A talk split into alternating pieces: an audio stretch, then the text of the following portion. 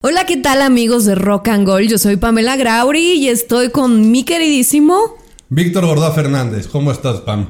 Muy bien, muy contenta de estar aquí con este tema que me encanta. ¿Por qué no lo presentas, Vic? Pues sí, todos hemos oído muchísimo que tienes que saber o tienes que estar bien por dentro para proyectar algo hacia afuera, ¿no? Estar bien por dentro para estar hacia afuera. ¿Qué tan importante es conocerte, autoconocerte y aceptarte? ¿Qué tan importante es para ti, Vic? Pues mira, yo creo que es una de las partes fundamentales para poder proyectar una imagen, ¿no? Al final del camino. Si bien hemos estado acostumbrados, o en este podcast hemos hablado mucho de la cuestión de la imagen pública, en general, pues todos, es inevitable tener una imagen, ¿no? Todos tenemos una imagen, todos estamos generando o enviando mensajes hacia nuestras diferentes audiencias. Por lo tanto, tenemos que saber perfectamente bien quiénes somos y qué queremos proyectar para que el mensaje o, esa imagen que nosotros queremos dar penetre en la audiencia. Ahorita me llamó la atención cómo inicias este podcast con esta frase, estar bien. ¿Para ti qué es estar bien, Vic? Pues hablando ya en términos de imagen pública. Sí, hablando en términos de imagen pública, pero yo creo que también es igual que te la podría regresar, Pam, ¿no? que es estar bien para ti. Claro. Es tal cual, muy subjetivo también. Saber, es saber qué quieres, quién eres y qué objetivo quieres lograr. Claro. Ahora, ¿cuántas personas no hay que no se conocen? Sí, yo creo que el autoconocimiento y la, autopercepción, así como el amor propio, es un tema que día a día se tiene que trabajar. Y a veces estás aquí y de pronto también te pierdes. Siento que no es algo como que muy lineal o te confundes. Sí, sí, te puedes llegar a confundir porque evidentemente hay etapas de la vida en las cuales nos vamos descubriendo, que vamos sabiendo a veces ni siquiera por qué estamos en este mundo, o qué va a ser de nosotros, o a lo mejor ya llevas X tiempo en una carrera y de repente te das cuenta o hasta dudas si realmente es lo que te el camino y lo que te gusta. De repente dan ganas de entrarle por otro lado. Y ese descubrimiento constante, el hecho de poder saber quién eres, al final del camino es poder descubrir tu esencia. ¿Tú la descubriste o, no la has descubierto? Pues mira, quiero creer que sí. ¿No? Quiero creer, quiero creer que sí. Porque aparte es algo en lo que están mezcladas tu carácter, tu temperamento, ah, tus valores. Entonces, en el momento que tú ya te sientes a gusto con eso, yo creo que es cuando llegas a descubrir la esencia, más allá de estudios científicos que puedan ayudarte a identificarla.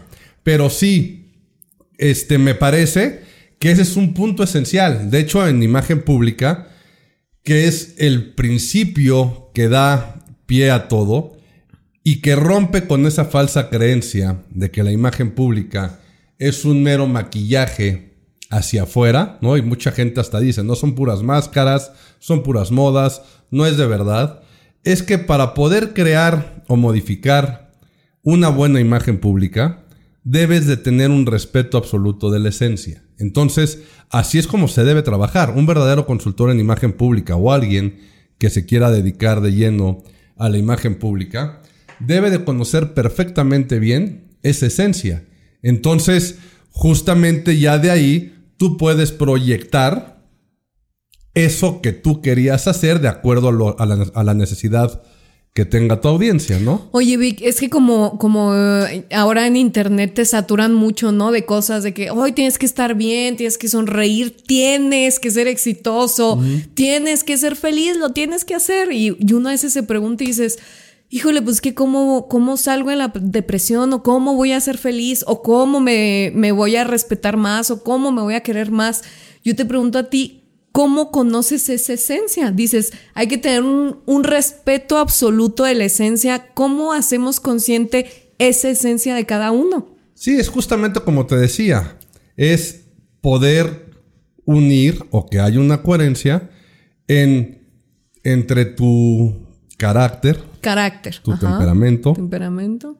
tus valores, y de esa manera es lo que dices, es lo que haces, y es lo que realmente guía tu vida. Entonces, aquí sí puede haber muchas veces en las que nos sentamos o que alguien se pueda llegar a sentir medio perdido o perdida en ese sentido de la vida o en el quién eres, pero por eso justamente de repente ves artistas, principalmente en el medio artístico, o a deportistas, que cuando los ves dices, ay, como que hay algo que no me hace clic, como que hay algo que no le creo, como que hay algo que se me hace que está muy fingido. Forzado, ¿no? Forzado.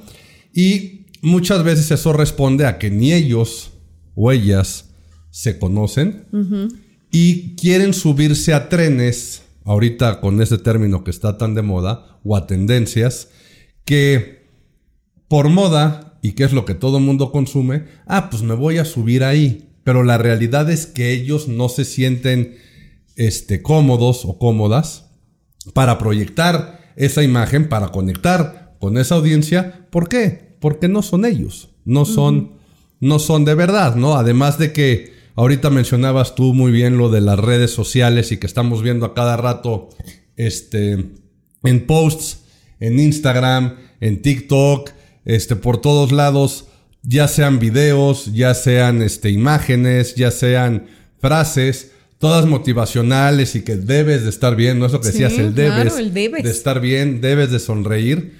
Y hubo alguna vez, y que también creo que ya hay varios este, publicaciones por ahí dando vueltas, pero a mí me pasó vivirlo con una persona que estaba viviendo una etapa difícil, de la clásica frase de échale ganas. Claro. ¿no? No, y se bueno. volteó y le dice, pues qué bueno que me dices, ¿no? O sea, como si no supiera, cabrón. O sea, qué bueno que me dices. O sea, como si fuera tan fácil de échale ganas. Pues tú qué crees que no le estoy echando ganas, tú qué crees que no me estoy dando cuenta. Entonces, sí, este, el club de los optimistas de dientes para afuera es muy fácil. Sí. Pero ya proyectarlo, ya entenderlo y ya salir adelante es lo que es un poco más, más complejo, ¿no? Pero seguramente tú también en el medio en el que te desenvuelves con mucho mayor frecuencia o que digamos donde te donde estás como pez en el agua, has visto a muchísima gente seguramente pasar que causas externas, y ahorita voy a hablar de productores, directores, este, gente que es la que tiene el poder o la sartén por el mango en ese momento, con una mano en la cintura te puede decir, tú no sirves. Y si tú te la crees, si tú le haces caso a esa persona porque estás en esa parte de no conocerte, pues me imagino que tú has de, has de- has de haber visto mucha gente que se viene para abajo. Sí, fíjate, es justo lo que te iba a comentar, que en el medio artístico creo que este tema pega más. ¿Por qué? Porque tienes dos, por así decirlo, dos vertientes, ¿no? Por las que te puedes ir. Una es la parte física por la que te pegan y la otra es la parte artística o cómo te desempeñes tú en tu trabajo. Eh, a diferencia, no sé, de una administración, de un administrador, de un abogado que a lo mejor le puedan decir, híjole, o sea, tú no sirves para lo que haces. Bueno, pero aquí te dicen, o sea, primero el ataque o, o después, pero uno de los ataques es hacia tu persona física. No eres suficientemente guapo, no eres suficientemente atractivo. A mí en la escuela me llegaron a, a decir cosas que a lo mejor yo ya sabía, pero pues no esperas que te las digan en la escuela, ¿no? Como que no eres fotogénica, va a ser muy difícil que hagas eh, cine o televisión por tu físico, porque la- el tipo de tu cara no fotografía bien, entonces te ves distinta en la, en la cámara. Ujú. Y me llegaron a decir cosas también muy ofensivas. Un maestro, fíjate, lo recuerdo, un maestro de televisión que por este, este, esta parte, ¿no? De la mujer que tengo, que no creyera que por eso iba a tener trabajo, que para nada, que al contrario. Y que, y fue la primera vez que me vio y me atacó con eso, ¿no? O sea, de pronto eh, comentarios muy agresivos que después te causan mucha inseguridad y como bien lo dices, si tú te lo crees, imagínate, pues ya no se diga en la parte artística, ¿no? Que tu voz, eh, que no eres nadie, que vas a batallar mucho en el medio porque no tienes talento. Y siento que estas voces externas, si no tienes bien plantado, como tú dices, tu esencia, tus valores, si no te lo crees demasiado sin sonar soberbio, pues es muy difícil que decaigas. Imagínate, ve lo que está cañón. quién es la voz de la autoridad que lo dice. O con qué autoridad lo dice, ¿no? Ahorita tú lo dijiste, un maestro o un director, como decíamos, ¿no? O algún tipo de productor que creen que por estar en la posición ya son, ¿no? Y con una mano en la cintura te llegan a decir ese tipo de comentarios que qué buena onda que nos los puedes compartir. Y por otro lado también qué buena onda que, bueno, Vic, yo que eres de las que brincó y que por algo estás aquí. No, pero yo, yo pausé mi carrera como cinco años porque siempre creí que no era fotogénica. Y tal vez no lo soy, o sea, no al 100% como otras personas, pero pues realmente eso ya cuando a mí me dejó de importar y me dejó de preocupar porque cada vez que grababa algo, se me hace cuenta, me sentía muy tensa, muy triste, nada más estaba buscando mi ángulo y, me causaba mucha, pues mucha ansiedad, ¿no? O sea, estar pensando solamente en eso y no concentrarme en lo que tenía que hacer hasta el momento que pues lo tuve que soltar y en el momento que lo solté, en el momento que me acepté como me veía y como soy, me empezó a llegar pues el trabajo. Mira, oh, escuchen, está muy cabrón esto. porque lo estamos viendo de, o lo estamos escuchando de primera voz, ¿no? De primera voz en tu caso, Pam. Pero sí está muy... O sea, la verdad es que a mí sí me impresiona cómo puede haber gente que pensando en un negocio o creyendo que ya se la sabe de todas, todas, son capaces de dar estos trancazos y más en un medio tan egocéntrico como a final del camino es el artístico. Tú bien lo dijiste ahorita, ¿no? Yo no me sentía cómoda, yo estaba muy tensa, nada más estaba buscando el ángulo.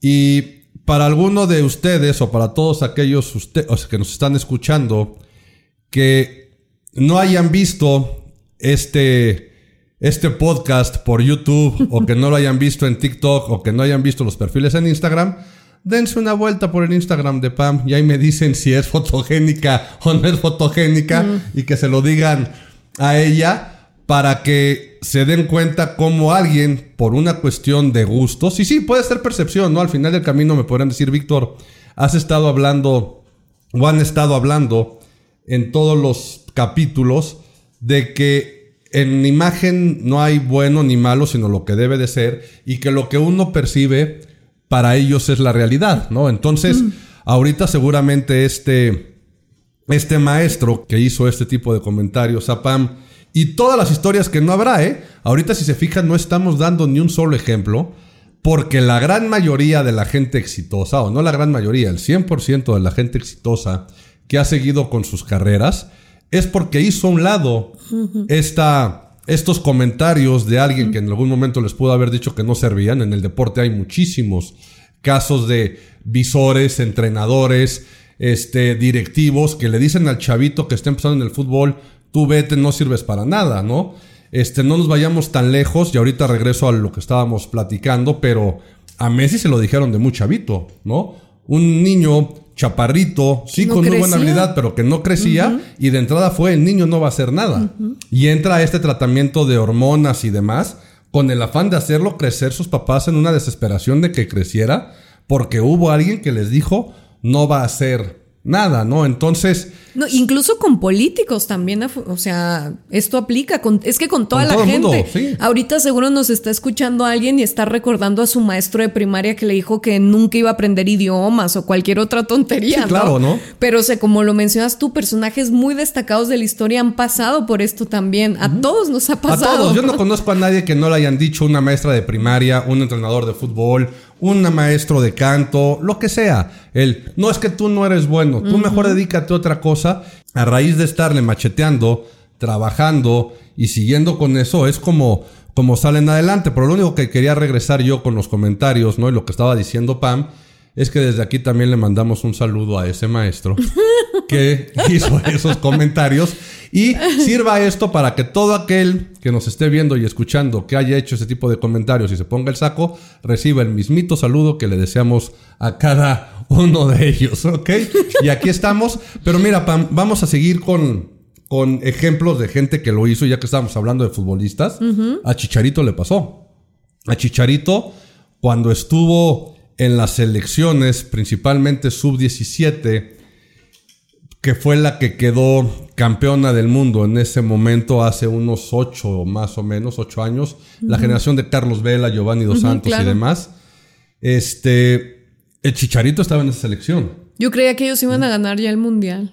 Todo el mundo lo creímos, ¿no? de hecho, en ese, en ese mundial había hasta un, hasta un jingle de una, de una, de una tarjeta de crédito de algún banco, me parece que decía, ya son campeones los chavos, ahora toca la mayor, ¿no? Y en ese mundial la mayor no hizo nada. Y dijeron, bueno, esta generación viene empujando, seguramente dentro de cuatro años. Pero pues no, ahí hay muchos casos también, que es otro tema, de que se la creyeron, se marearon en el ladrillo, los medios los inflaron, los hicieron creer que ya eran la verdad y la justicia, a otros les ganó la fiesta, les ganó el espejo o el spotlight, ¿no? En este caso y se fueron por otro lado. Pero el punto es que al Chicharito lo cepillaron al final. O sea, le dijeron, ¿sabes qué? Tú vas para afuera. Cualquiera ahorita puede decir, bueno, es normal, ¿no? Es normal que de una lista de veintitantos o treinta y tantos jugadores de entrada, solo acaban, creo que me parece siendo 22 la final, ¿no? La lista final, y que es muy sencillo que alguien quede fuera y no tiene nada que ver. Pero el punto con el Chicharito fue que el entrenador en turno le dijo, tú no sirves para el fútbol, tú no vas a hacer nada, ya retírate. Y él siguió macheteando, macheteando, trabajando, hasta, hasta convertirse en el chicharito.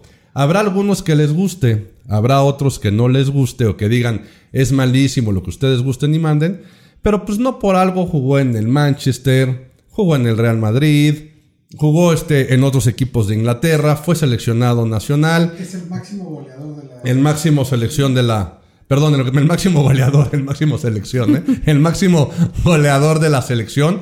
Y pues, pues mal que bien, muchos quisieran estar ahí, ¿no? Porque también a cuántos no les dijeron, y imagínate en ese medio, o sea, si van a acabar destacando 11 titulares, 22 en un equipo, y es de una generación anual, ¿no? Año por año va siendo esa generación de futbolistas, ¿cuántos chavitos no se quedarán en el camino porque alguien les dijo, claro. no sirves? Claro. En el medio de la música, por ejemplo. Pues Juan Gabriel, la historia de Juan Gabriel a mí me encanta. Resiliencia total. Cuéntanoslas a ver si. pues a, Juan, a pesar de tener un talento extraordinario y pues como lo mencionábamos, este medio tan agresivo que es y si no tiene cierto físico, ciertos atributos físicos, pues te cierran mucho las puertas, ¿no? Sin importar el talento desmedido que tenía este personaje y todo lo que pasó a haber estado en Lecumberri eh, todo lo que él tuvo, las adversidades en su vida que afrontar y pues una de esas fue que le cerraban mucho las puertas en las disqueras, muchos productores no creían en él y él se aferró pues hasta que lo consiguió. Imagínate. ¿Te sabes, ¿te sabes la historia de, o sea, ya la anécdota de todo eso? Cuéntamela. Ah, ¿Te los cuento? ¿Sí te la sabes? Sí me la sé, pero tú lo cuentas muy bonito. ah, yo la cuento más bonito. Sí. Voy a hacer yo un podcast de cuentacuentos a partir el cuentacuentos.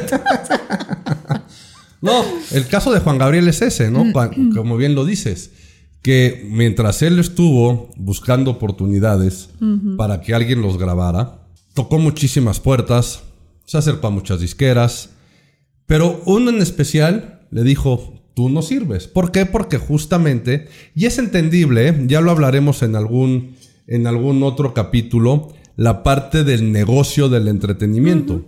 Y cómo para algunos es justamente parte de su esencia, parte de su talento, parte de querer decir algo a través de su música, en este caso vamos a suponer, cómo hay una contraparte que piensa en un negocio y que está pensando en lo que la mayoría de la gente consume, que al final del camino es parte del principio de la imagen pública, no obtener una respuesta colectiva unificada. Esto quiere decir que muchos hagan la misma respuesta o actúen de la misma manera.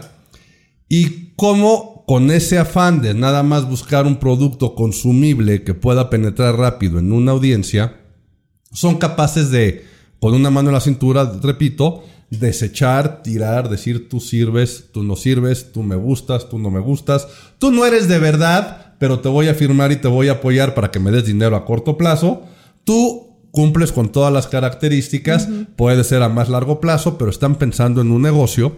Y a Juan Gabriel le pasó esto, se acercó a la disquera, le dijeron que no funcionaba, que muchas gracias, pero que este, un cuate de Juárez cantando sus canciones este, medio cursis, ¿no? En su momento y demás, pues que qué bonito, pero pues que se quedara a cantar ahí en las plazas públicas de, de Ciudad Juárez. No, y que también el tema de que se veía un poquito afeminado para esa época, pues También, era... ¿no? También podría ser, también podría Tenían ser. a Vicente porque- Fernández, a todos estos que representaban pues el macho mexicano, mucha virilidad. Sí, en una sociedad muy, este, Muy machista. muy machista, con mucho prejuicio, pero le dijeron a Juan Gabriel muchas gracias, ¿no?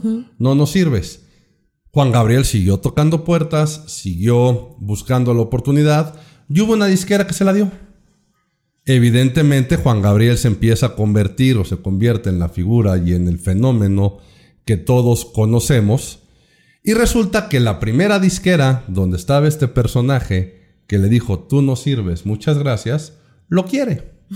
Y Juan Gabriel dice que no.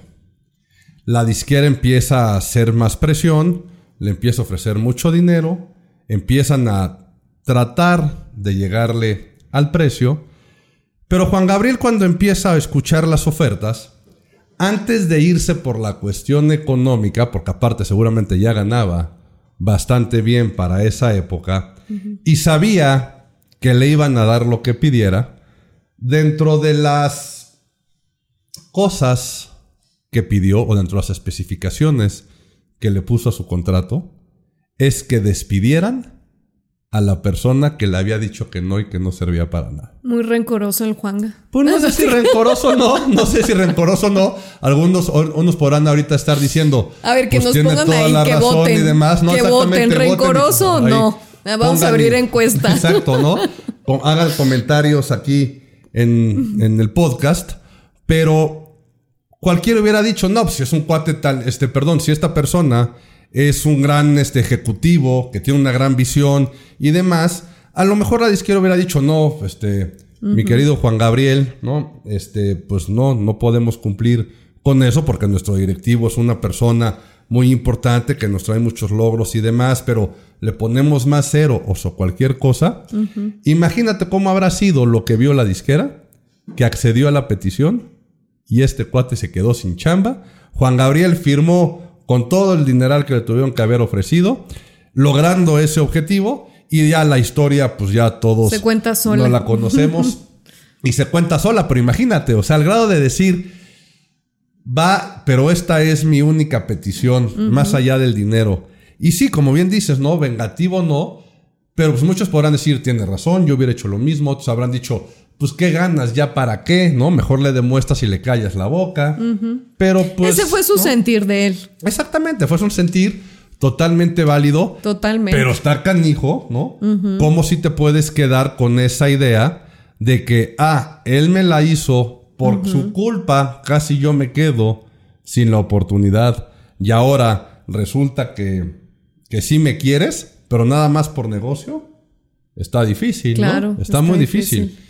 Y a lo mejor si ahorita a ti te pusieran a ese maestro enfrente y tuvieras tú la sartén por el mango y se hubiera volteado, quién sabe, quién sabe cómo responderías o quién sabe cómo sería. O cualquiera de ustedes que nos están escuchando, ¿eh? La verdad es que para juzgar en el momento es difícil, pero híjole, ya una vez que tienes la oportunidad, en una de esas, sí. Bueno, más, ahorita fíjate, si dejo ahorita la pregunta sembrada, ¿quién de ustedes ahorita tiene algo que les haya hecho y que a lo mejor no lo hacen, pero que dicen, híjole, fácil, se la haría?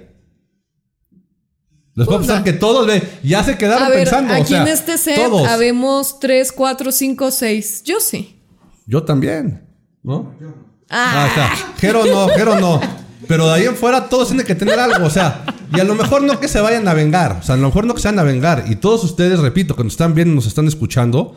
Si le rascan, traen a alguien ahí que dicen, híjole, es que. No, es y que a aunque todos nos sea, ha pasado, aunque güey. sea el exnovio o exnovia de Lo chavita que, te sea. gustaba y que decías, híjole, es que yo quiero con ella y te acercaste y le regalaste una rosa y se rió de ti. Con frente de tus amigas y tú ibas el sexto de Exacto. primaria, ahí está, ya ven, a Jero ya le pasó. Claro. Entonces a lo mejor dices, ay, canija vieja o canijo cuate o canijo lo que quieras. Repito, no lo va a hacer por rencoroso y va a decir, bueno, ya fue hace muchos años, pero todos al final, si nos dan esa opción de tienes el punto de cómo regresarle Claro. a alguien que te pegó en esa cuestión de autoestima, en esa cosa de ponerte a lo mejor hasta en ridículo o vulnerable frente a los demás, ¿qué harías? No, y eso nos pasa a todos, o sea, todos tenemos una historia de esa o más historias, y como bien lo comentas, hasta con las parejas, ¿no? Como la autoestima te lo pueden destruir Sí, con claro, un... ¿no? Y a cualquier edad, o sea, uno ya después de los 30, después de los 25, te sientes hecho y te sientes indestructible, y tómala, te topas con una persona de esas y adiós autoestima, y Sí, para volver a juntar los pedacitos y... Y nos entra el síndrome del impostor, no soy suficiente, para poderlo proyectar. No sé si llegaron a oír aquí a la voz secreta del otro, del capítulo anterior.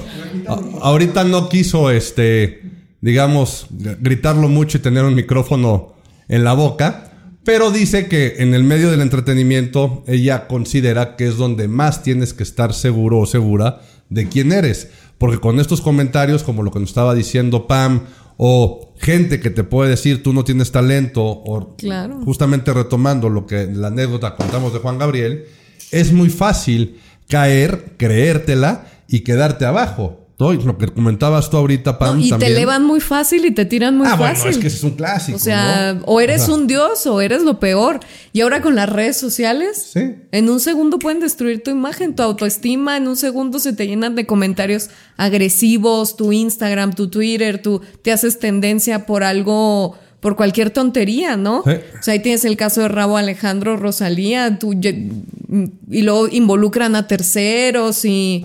Sí, no, es un rollo. Es un rollo que aparte saben que la gente consume, Claro. que la gente este, está al pendiente, que eso para muchas revistas, ya sean amarillistas o no medios, representa una venta y representa eso, valiéndoles madre tal cual lo que esté viviendo la persona. O sea, tú puedes ser esa figura pública y estar completamente destruido o destruida, sabiendo que le pegaron a tu ego, pasando por un momento difícil, a lo mejor hasta de depresión, y todos los demás, y aquí llamo redes sociales, medios, este, ahora sí que público en general, este, lamiéndose los bigotes, diciendo de aquí podemos sacar raja y mientras más puedan seguir pegando, más le pegan y más le rascan y más están buscando sin importar la persona, ¿no? Y bueno, de eso ni se diga, pero ¿cuántos casos hay del medio del entretenimiento muy famosos y muy conocidos a nivel internacional que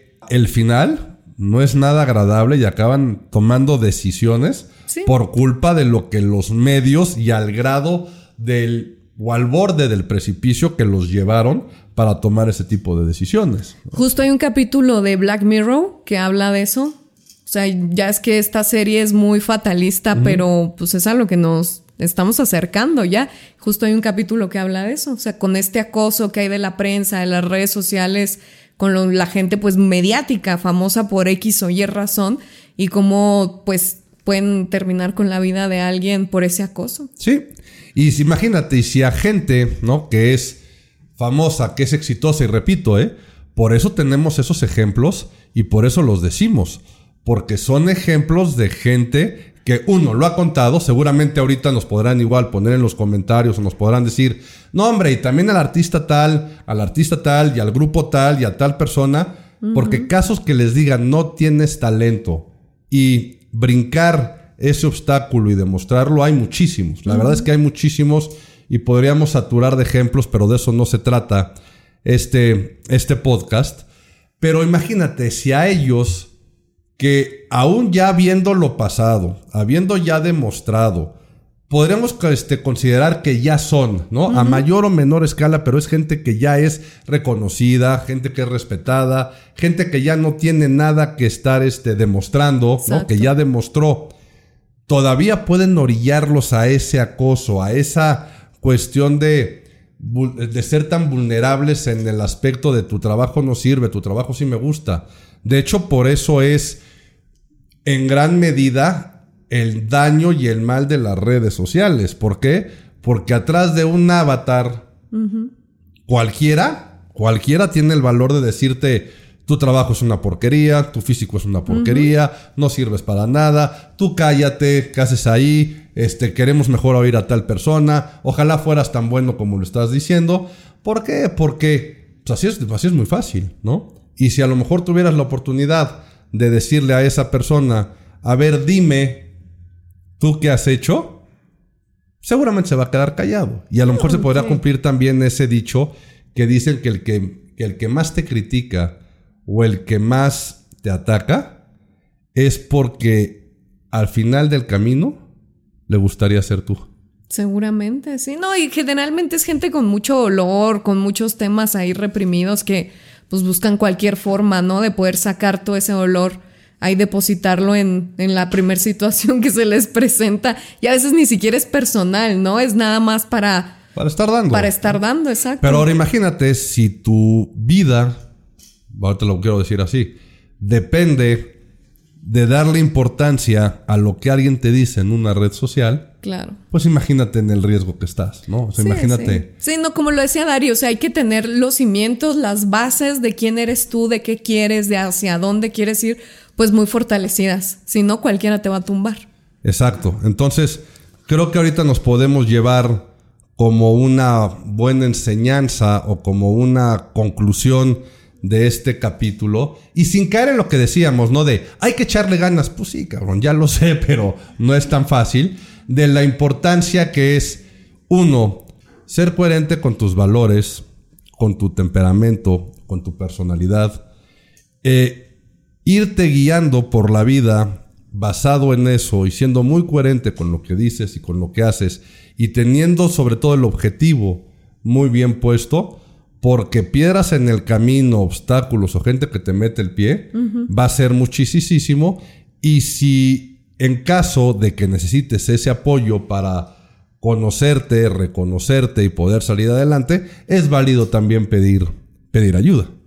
Seguro. Y yo el consejo que le podría dar a la gente, yo he estado muchas veces en estas situaciones, ¿no? Y teniendo el síndrome del impostor por años, creyendo que no soy suficiente, creyendo que no lo hago bien, creyendo pues mil, con mil creencias falsas en mi cabeza que he tenido que derrumbar con mucho trabajo y la única forma en la que lo he podido hacer, o sea, cosas tan simples, Vic, como el cocinar. A mí una vez me dijeron que yo no servía para cocinar, que no cocinaba bien, me lo creí, tristemente. ¿Quién te dijo eso? ¿El novio al, al que intoxicaste? No, no, una persona ahí que ni siquiera vale la pena mencionar. Y, este, y bueno, yo tenía esa que- falsa creencia mía y ese me, siempre yo cualquier cosa que cocinaba la hacía con miedo, con miedo, con miedo, con miedo.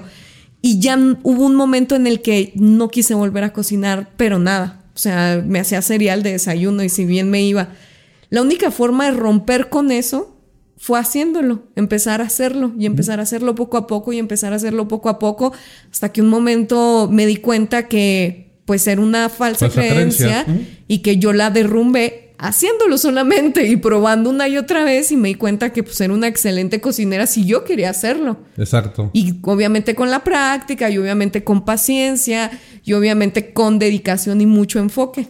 Pues sí, ya lo dijiste y más claro no puede ser, ¿no? Siempre me lo dijeron, siempre se lo dijeron a Chicharito, siempre se lo dijeron a Juan Gabriel, siempre se lo dijeron a muchas, a, a muchas personas, siempre se lo dijeron a muchas personas que si se lo hubieran creído lo hubieran dejado de hacer, pero a base de trabajo, macheteándolo y como dices tú, las cosas se hacen haciéndolas, así Sí. de fácil. ¿no? Y yo, yo siempre pienso eso, hay que empezar también con cosas pequeñas. A ver, o sea, ¿qué puedes resolver de tu vida diaria que, no sé, tú no sirves para barrer? Empieza a barrer, vas a ver que sí. O gente que dices que odio lavar los trastes, los, los lavo pésimo. Empieza a lavar los trastes diario, vas a ver que no. Y así, con cosas pequeñas, uno va sumando grandes logros. Exactamente. Y lo único que también hay que tener muy claros también cuáles son nuestras limitantes. ¿no? Claro. O sea, este, yo lo intento, yo lo hago, pero yo ya sé que yo llego hasta X punto, no es mi Claro. fuerte. Con mucho Claro. gusto lo puedo dejar Hay que ser de hacer o no realistas. lo hago. Sí, también hay que ser realistas para no caer en esto de tú puedes hacer lo que quieras y demás. Claro. No, también tenemos limitantes. Por cierto, nunca me pidan a mí hacer un dibujo o hacer este algún tipo de pintura porque bueno, a lo mejor si luego Algo me comparan, abstracto podrías a lo mejor hacer. decir, a lo mejor luego en mi vida pasa que el día que me muera me va a pasar como a Picasso Exacto. y mis obras se van a van a ser consideradas y evaluadas este una vez muerto, ¿no? Pero bueno, dejemos ya aquí este tema por hoy.